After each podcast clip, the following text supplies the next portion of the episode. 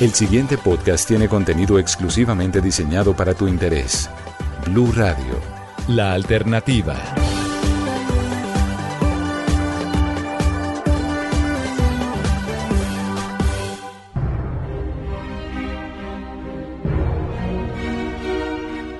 Hola a todos y bienvenidos a una emisión más de la Caja de los Cómics, el espacio de los podcasts de Blue Radio dedicado al cine, al cómic, al anime, al manga, a los videojuegos, a las series, a todo esto que nos gusta tanto, a todo esto que nos saca de la monotonía y que nos lleva a lugares mejores, a lugares donde todo es posible. Hoy vamos a hablar del murciélago, hoy vamos a hablar de Batman, porque se estrenó ya la nueva película protagonizada por Robert Pattinson, dirigida por Matt Reeves y que tuvo mucha, mucha expectativa por parte de los fans. Muchos la amaron, algunos otros la odiaron y hoy pues obviamente vamos a hablar acá de la caja de los cómics de esta, que es la noticia del mundo geek de esta semana. Y para hacerlo obviamente como a mí no me gusta hablar solo como los locos me acompaña el cinefanático el villano invitado otra vez el señor Luis Carlos Rueda. Luis Carlos ¿qué más que ha habido bien o no? Hola Miguel, pues muchas gracias como siempre por permitirme entrar a esta caja de los cómics para hablar de esto que tanto nos gusta, el cine, para debatir, para dar conceptos. las opiniones cinematográficas siempre son tan subjetivas que eso es lo, lo chévere y por supuesto todo el mundo está hablando de la película, la esperábamos con mucha curiosidad y ansiedad desde hace mucho tiempo y yo celebro mucho que este tipo de producciones estén llegando a la gran pantalla. Es que el cine se vive en el cine en ningún otro lugar. Eso es verdad. Y decía un amigo que tenía también por ahí un producto hace un tiempo que esta es una gran época para ser geek. Y yo no puedo estar más de acuerdo con él. Y bueno, vamos a hablar en este momento de Batman, pero entonces lo vamos a hacer de la siguiente manera, Luis Carlos y oyentes. Vamos a decir lo bueno, lo malo y lo feo. Y no vamos a decir spoilers, sino por allá hasta el final va a sonar una alarma como esta. Y cuando suene esta alarma, arrancamos a hablar con spoilers, obviamente pasito, eh, para que tampoco le vayamos a dañar la, experiencia al que no la haya visto. Luis Carlos, a usted, señor. ¿cómo le pareció la película? A mí me parece una buena película con sus bemoles, con sus peros. Me parece que Matt Reeves ha intentado construir eh, el inicio de una nueva trilogía. Me parece que revitaliza el personaje que se, que se necesitaba después de tanta polémica con un buen Batman en mi concepto como fue Ben Affleck, pero después de mucha polémica pues necesitaban darle una cara fresca, además una figura joven para que como en el caso de Spider-Man tuviera continuidad durante varias películas y me parece en ese sentido una buena película, una, una buena película de detectives además, más que una película de superhéroes es una película de detectives en un tono oscuro, con una maravillosa banda sonora y eso hay que destacarlo, me parece de las buenas cosas que tiene y, y me parece que eh, los personajes no secundarios, porque casi que todos tienen un protagonismo a su nivel, están muy bien eh, llevados y muy sólidos como la gatúbela, como el pingüino y como el villano principal de la película, que es el acertijo. Así que me parece que es una buena película, está bien hecha, se le ve la mano al director eh, que ya conocíamos por, Cloverfield, por las películas del planeta de los simios, así que en una escala de 1 a 10, si me permite darle una puntuación, para mí está rozando los ¿Los siete? Uy, bueno. Yo le tengo que decir que a mí también me gustó. ¿Le parece que fue mucho? No, al contrario, yo le pondré, ya le voy a ah. decir cuándo le voy a poner yo. A mí me pareció también una muy buena película. Es una película muy chévere que muestra un Batman diferente. Un Batman que comete errores. Un Batman que está comenzando a ser Batman. Y eso me gustó mucho. Porque es que no puede ser que todos sean eh, los superhéroes los que jamás se equivocan y los que a los que todo les sale bien, no. Además que la psiquis de Batman siempre ha sido esta eh, persona, esta personalidad de traumada por la muerte de sus padres, por todo esto que esto se muestra de una u otra manera en la película. Hay que resaltar que creo que es la primera película de muchos años que veo de Batman que no muestran la muerte de, los Wayne, lo cual me parece bien porque es que siempre, siempre era una siempre era, o sea, la película partía desde ese punto o alrededor de ese punto y bueno, eh, en este momento no mostraron cómo mataron a Thomas y a Martha Wayne y eh, me pareció también buenísima la música, yo en eso estoy de acuerdo con usted. La música me pareció grandiosa. Qué gran, gran composiciones, qué grandes composiciones hicieron de la música incidental. Inclusive hasta el cover ahí medio arreglado en Nirvana de Something in the Way. No le salió tan mal, ese hasta, hasta ese le salió bien. Y las actuaciones secundarias. Las actuaciones Además que, como decía Miguel Matt Reeves, él eh, definía su película como un homenaje al cine de los 70s, a los cómics de los 80 y a Nirvana. Entonces, metiendo eso en una licuadora, pues le salió una película bastante decorosa. Eh, yo decía en un artículo que escribí para eh, Noticias Caracol ahora que compararla con otras o hacer ejercicios de comparación me parece inútil siempre. Sí. Y más en el caso de las películas. Por eso, pues no vamos a decir que más no es Nolan, obvio que no. no. Ya Nolan hizo su trilogía fantástica. A mí esta película me parece que se acerca muchísimo al Caballero de la Noche Asciende que de hecho es la que más me gusta de Nolan, ni siquiera es El Caballero de la Noche donde aparece Heath Ledger, a mí me gusta más donde aparece Bane como villano, que es la última.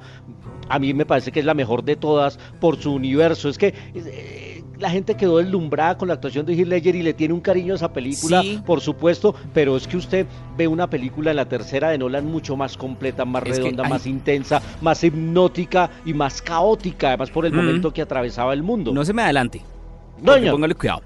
Yo le estaba diciendo, a mí yo estoy de acuerdo con usted con la con los actores secundarios. Se roban el show en la película. Colin Farrell haciendo el pingüino es realmente irreconocible. Pero ah, irreconocible. la caracterización es Le hicieron una caracterización de maquillaje buenísimo.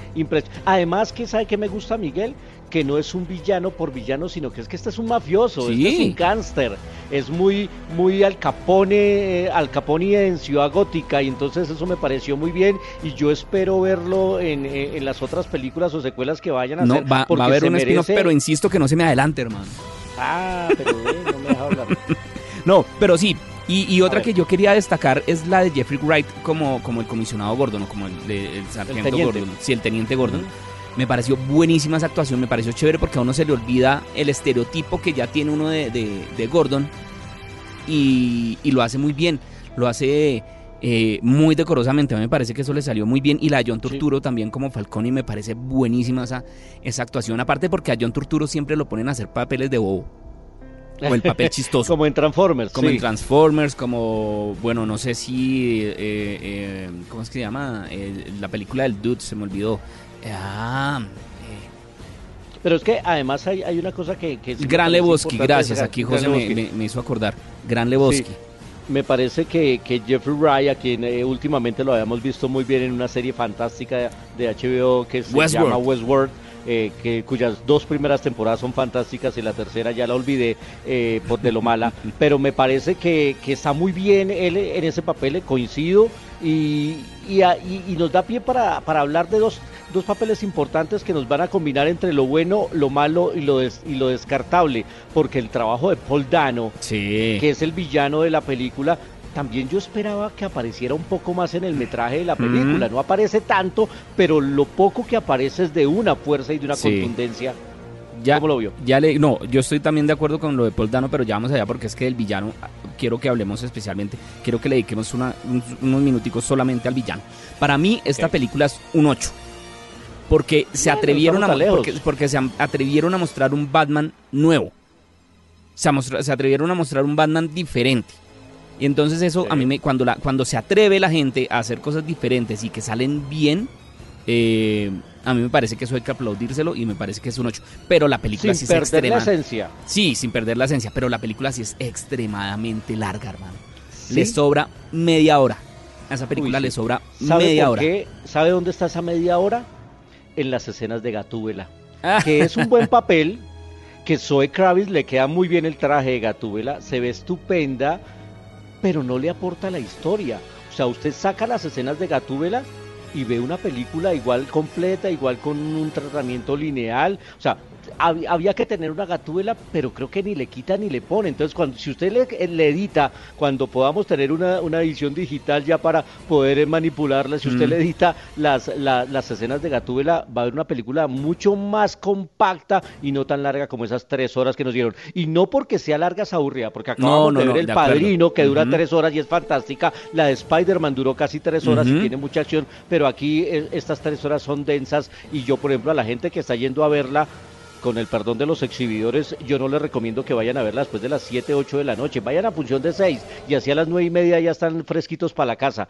Porque si usted va a las 9... Yo la vi, yo la vi, yo la vi a las 10 de la noche saliendo después de toda una jornada de trabajo y no me quedé dormido. Mi novia sí se quedó dormida un ratico, pero yo no. Y eso es un gran, eso es una gran porque yo estoy despierto desde las 4 de la mañana, usted lo sabe. Pero bueno, no importa. ¿Qué me pareció a mí Batman? Se lo voy a resumir en un párrafo que publiqué en arroba la caja de los cómics, que fue como a mí me gusta hacer la, la, una reseña cortica y mejor dicho contundente. Es como El Padrino, sumado a The Departed, sumado a So, sumado con algo de Charles Manson. Y a todo esto usted le mete la, toda la trilogía de Nolan, las tres películas, y así le va a salir la película de The Batman que hizo Matt Reeves. Porque Matt Reeves quiso meter si usted se fija, están las tres películas de, Nolan en, esta sola. Ahí están. La historia del origen, la historia del villano al que todos queremos y la historia de del descontento social y de una posible catástrofe en la ciudad, sin hacer, sin hacer spoilers. Entonces, a mí me parece que así, se, así resumo yo la película de The Batman. No no, mucha gente me ha dicho, es que a usted no le gustó, es que usted no es fan. Mire, a mí me gusta mucho Batman. Es más, es el personaje que más respeto de DC Comics.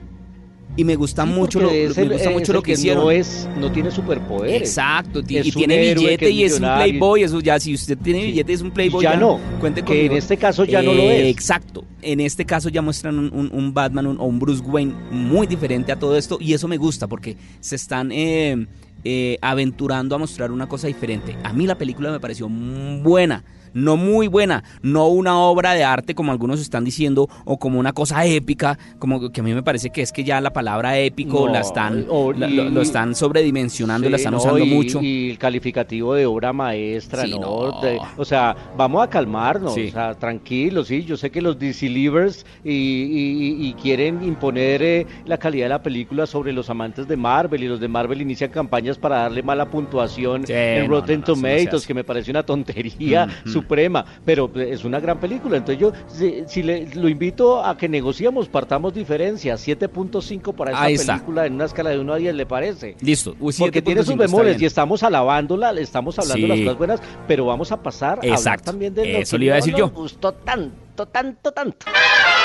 Estás escuchando La Caja de los Cómics. Exacto. Ahora hablemos entonces de lo malo. Ya hablamos lo bueno, ahora hablemos lo malo. ¿Qué le encontró usted de malo a la película? Bueno, además de la extensión de la película, el metraje excesivo, tres horas, que me parece que pudieron ser dos y media si sacamos a la gatuela. Eh, a mí me pasa algo, y lo decía también en mi artículo, pero eso ya hace parte de mi psicología cinefanática, y es que yo me resisto a los cambios. Yo, me, a diferencia suya, que le gusta que cambien y, hagan innovaciones y sean creativos, yo soy un, creo que es, me apego, me apego mucho al preconcepto, ¿no? Y entonces yo decía, a mí me cuesta mucho ver al nuevo James Bond cuando yo me crié con Roger Moore, que era el sofisticado, el glamour, el que tomaba el martini batido no agitado. Entonces ver ahora a Daniel Craig que le rompen la madre, como dice, y toma cerveza, pues eso me cuesta bastante. Y en el caso de Batman, hay unos iconos a los que yo me acostumbré y que le tengo un profundo respeto y cariño, como el Batimóvil. Y cuando uno visita los estudios Warner Bros. en Los Ángeles, hay una bodega, un pabellón bellísimo dedicado al Batimóvil y es un icono de la saga, del personaje, y siempre tiene un diseño y siempre es el megacarro. Y aquí el Batimóvil lo volvieron un carro que parece sacado de la película de Jason estaba en la carrera de la muerte, o esperando que Toreto le meta la llave y arranque para salir corriendo en Rápidos y Furiosos. A mí me parece que irrespetaron el Batimóvil, aunque yo sé que mucha gente me va a decir, no, pues es que en, los, en, los, en unos cómics de los 60 aparecía un carro parecido a ese Batimóvil. Sí, pero yo me crié con los otros, con los bonitos, con los fastuosos, con los que eran una marca representativa de, de Batman. Y aquí lo volvieron un carro de garaje horrible y eso no me gustó. No sé usted qué piensa. A ver, de las cosas que a mí no me gustaron, estamos de acuerdo en que la, duración de la película definitivamente es muy larga. Sí, no, A mí no me gustó lo otro, que mucha gente le ha aplaudido, pero a mí no me termina de convencer, es lo oscura. La fotografía en ocasiones es muy oscura y al ser tan oscura se vuelve, con, se vuelve confusa.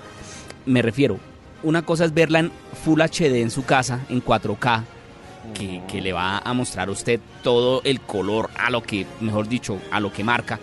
a verla en una sala de cine que por más IMAX o por más HD que sea, el color se va a granular, el color se va a, ver diferente, todo depende también de la máquina proyectora como esté calibrada. Entonces... Sí, no todas las salas tienen la misma luminosidad. Exacto. entonces, es una, cosa así. Entonces a mí me parece que cuando esas escenas son tan oscuras, uno como que no entiende qué es lo que está pasando.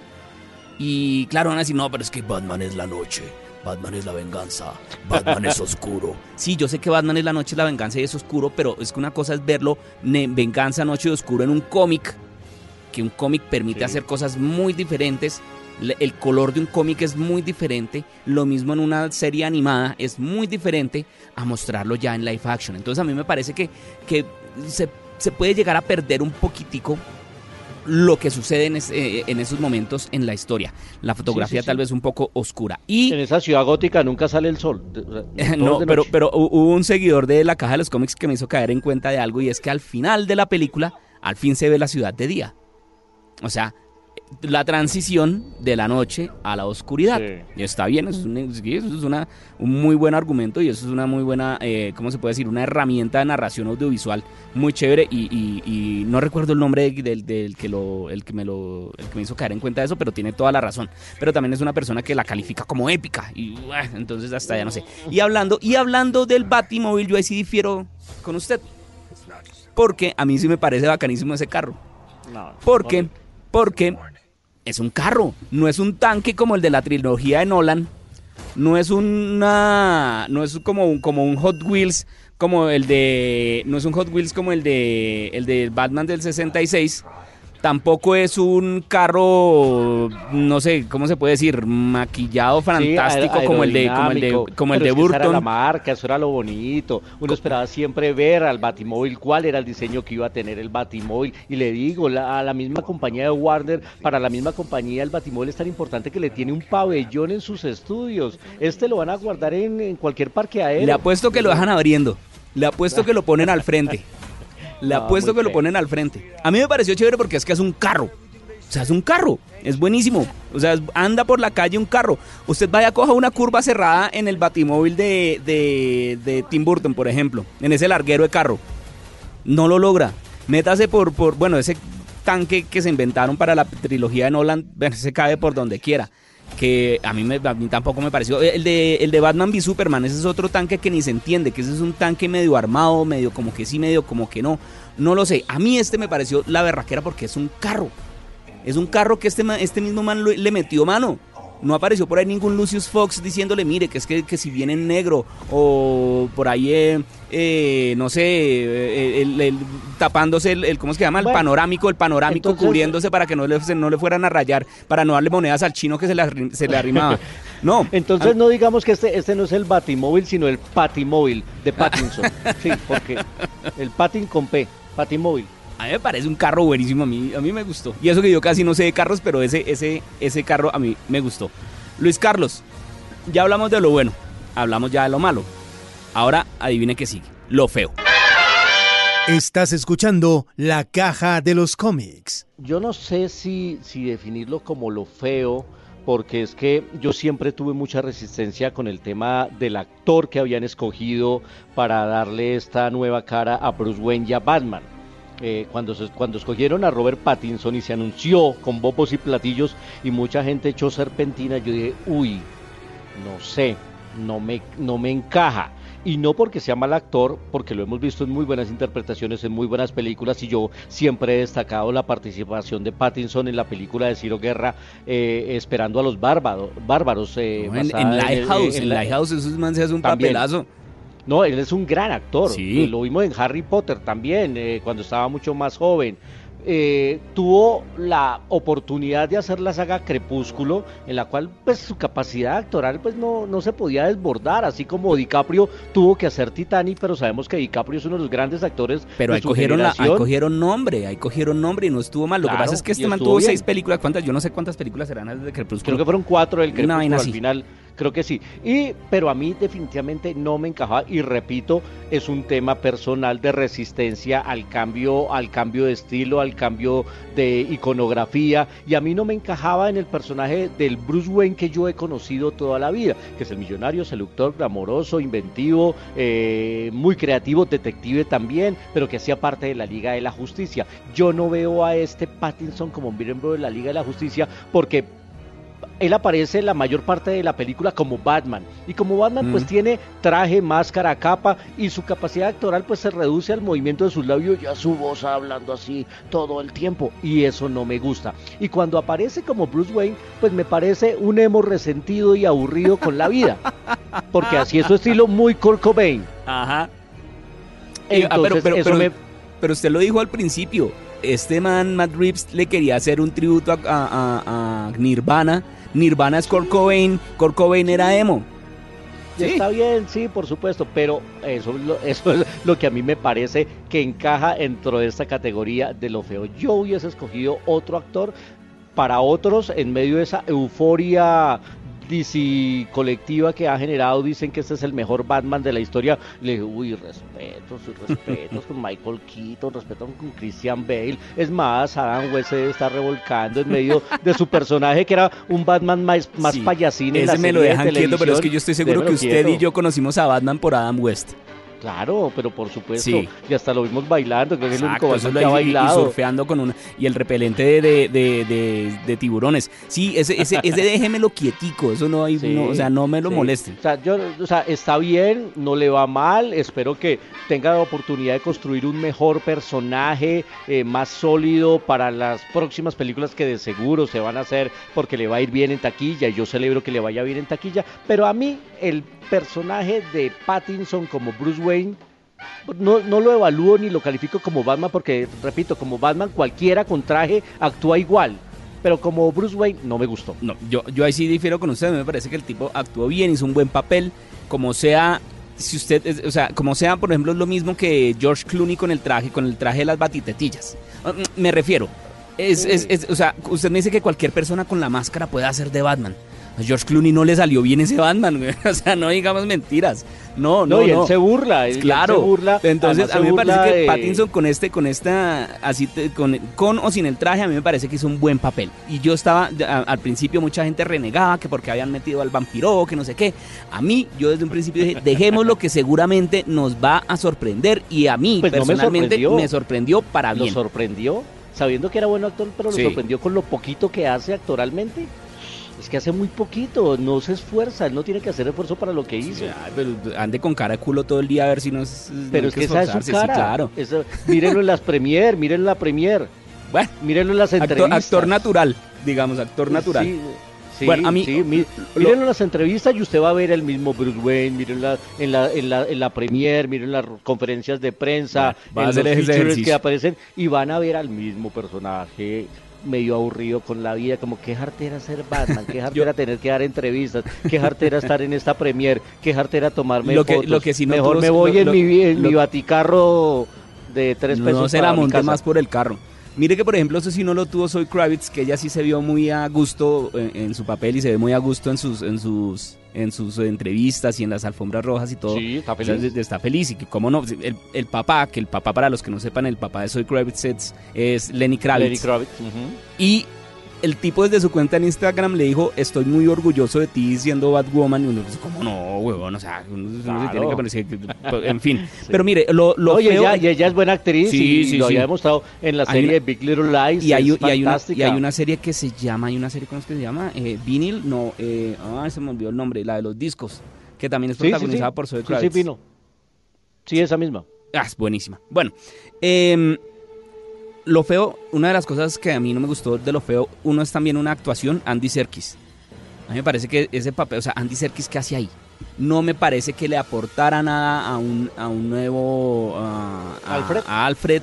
Me parece que no, no, no sé, o sea, pudo haber sido cualquier otro actor, metieron a Andy Serkis porque sí, Andy Serkis es un gran actor, Andy Serkis es un gran director, Eh, pero no, a mí definitivamente Andy Serkis ahí me sobró, me parece que pudo haber sido cualquier otro actor.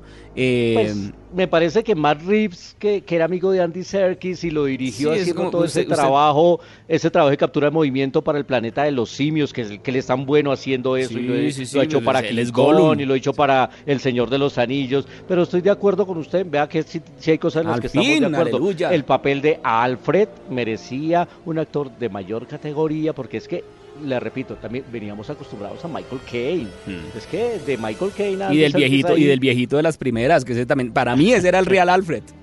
El, sí, sí, sí, claro, el mayor. Es que es que Alfred es un mayordomo. Y aquí este acuérdese que Pennyworth, pero manager. Pero acuérdese que le crearon también historia de background y el tipo era agente por allá inglés y británico. Le hicieron una serie de alrededor que está en Stars Play y toda la cosa, que no es mala. Es de esas series sin Batman que triunfan es, chévere. Pero bueno, y lo otro feo que yo le encontré a la película y es que definitivamente está por fuera del universo expandido de DC en el cine.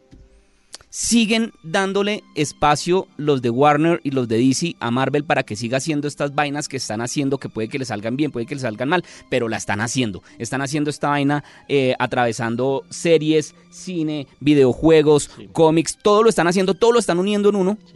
Y estos manes no han sido capaces. No hubo ni siquiera una referencia, por lo menos, por lo menos clara. Porque de pronto estará por ahí el fan que dice, no, pues claro, es que en un momento en un cuadro aparece por allá.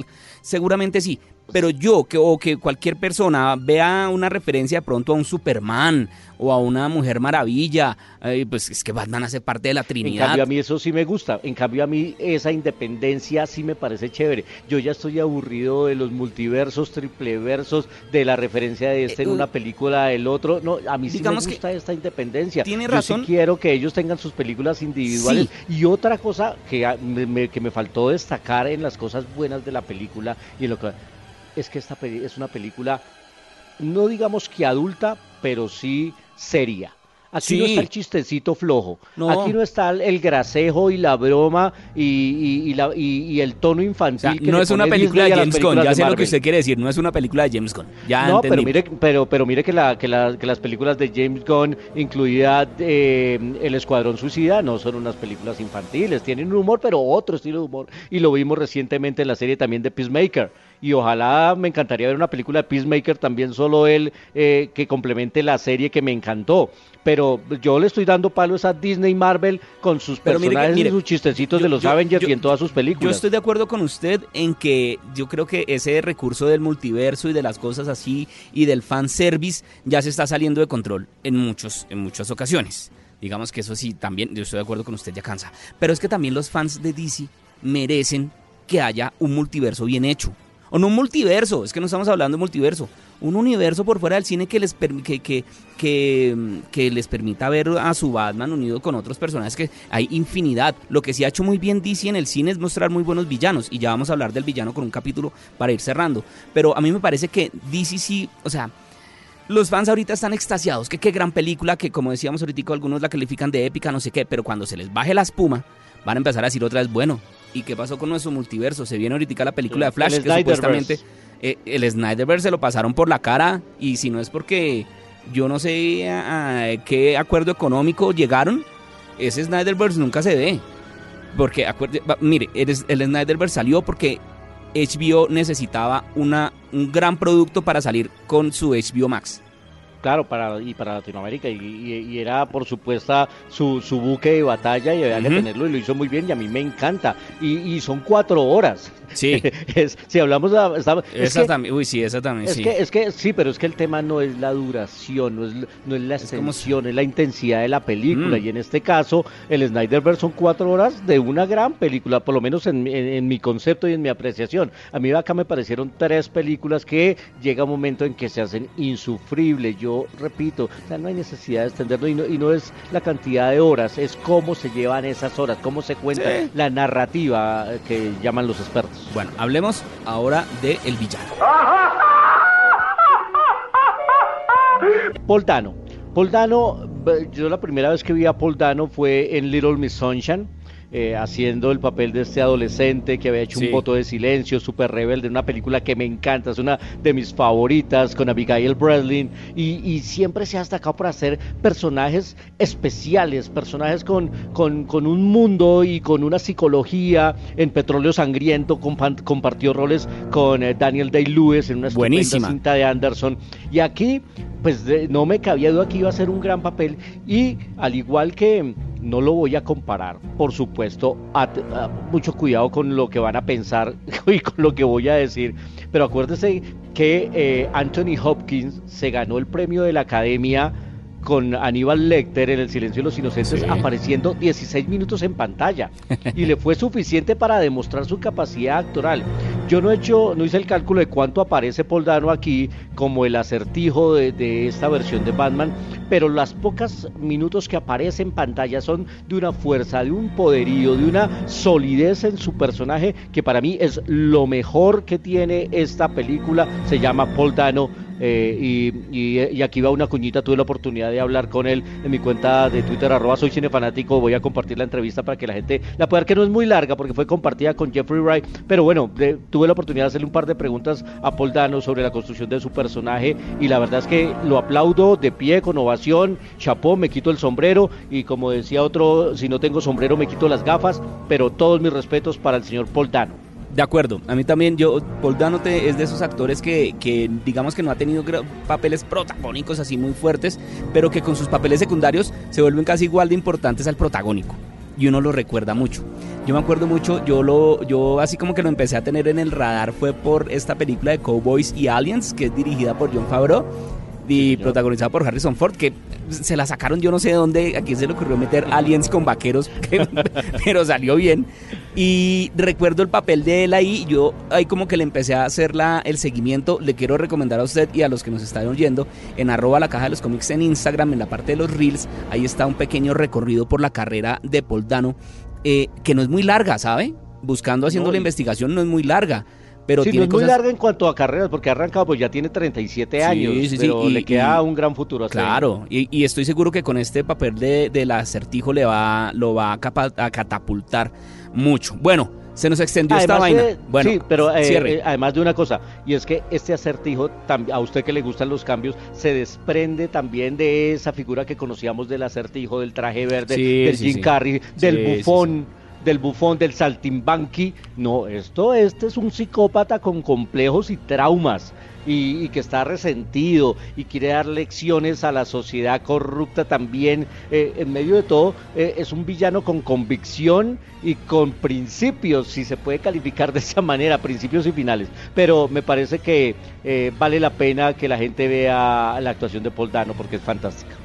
Bueno, suéneme, la alarma ahí, José, que vamos a hablar con spoilers un, un momentico. Estás escuchando a Miguel Garzón en La Caja de los Cómics.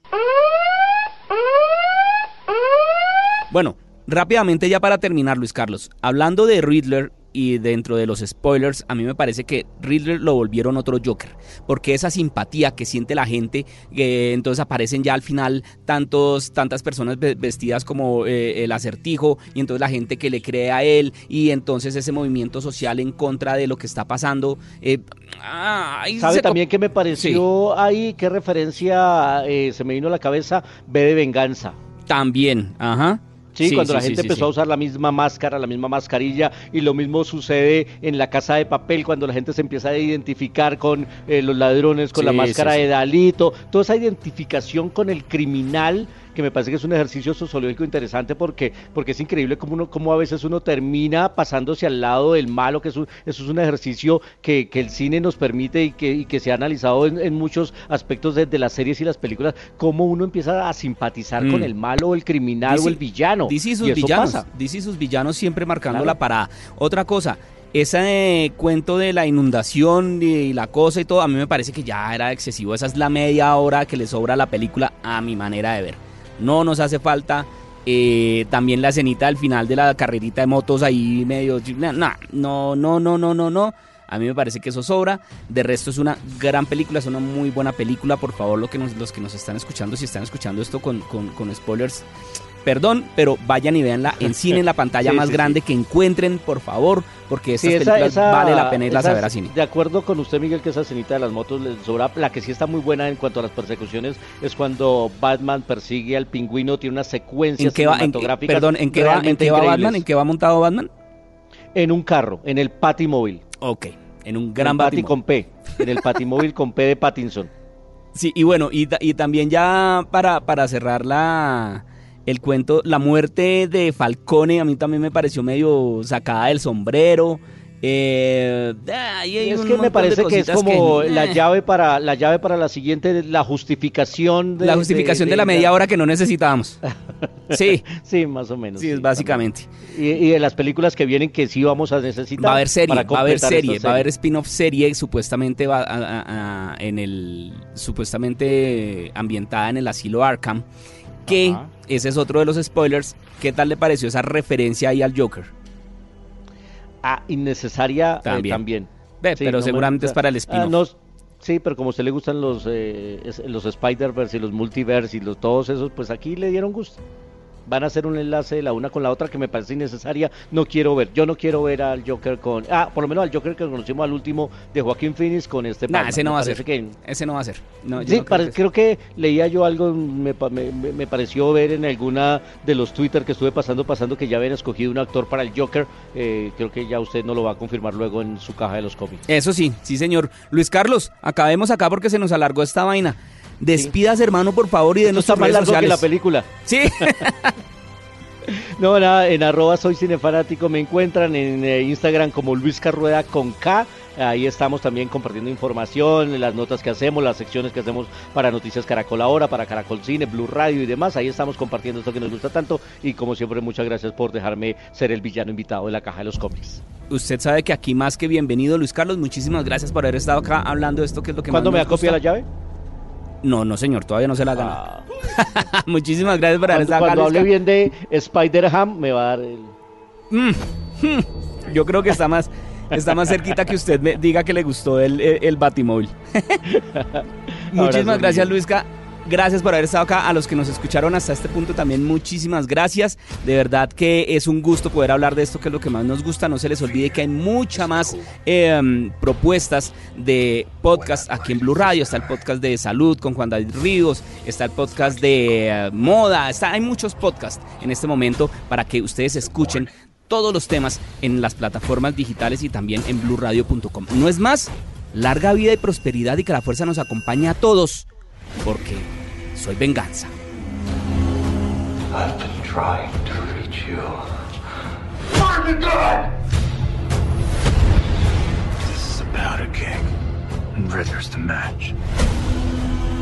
I can take care of myself. If this continues... I got you!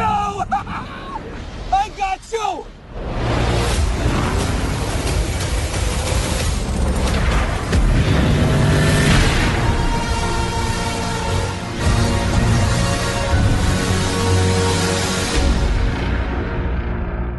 Escucha este y todos los programas de Blue Radio cuando quieras y sin interrupción en los podcasts de www.bluradio.com.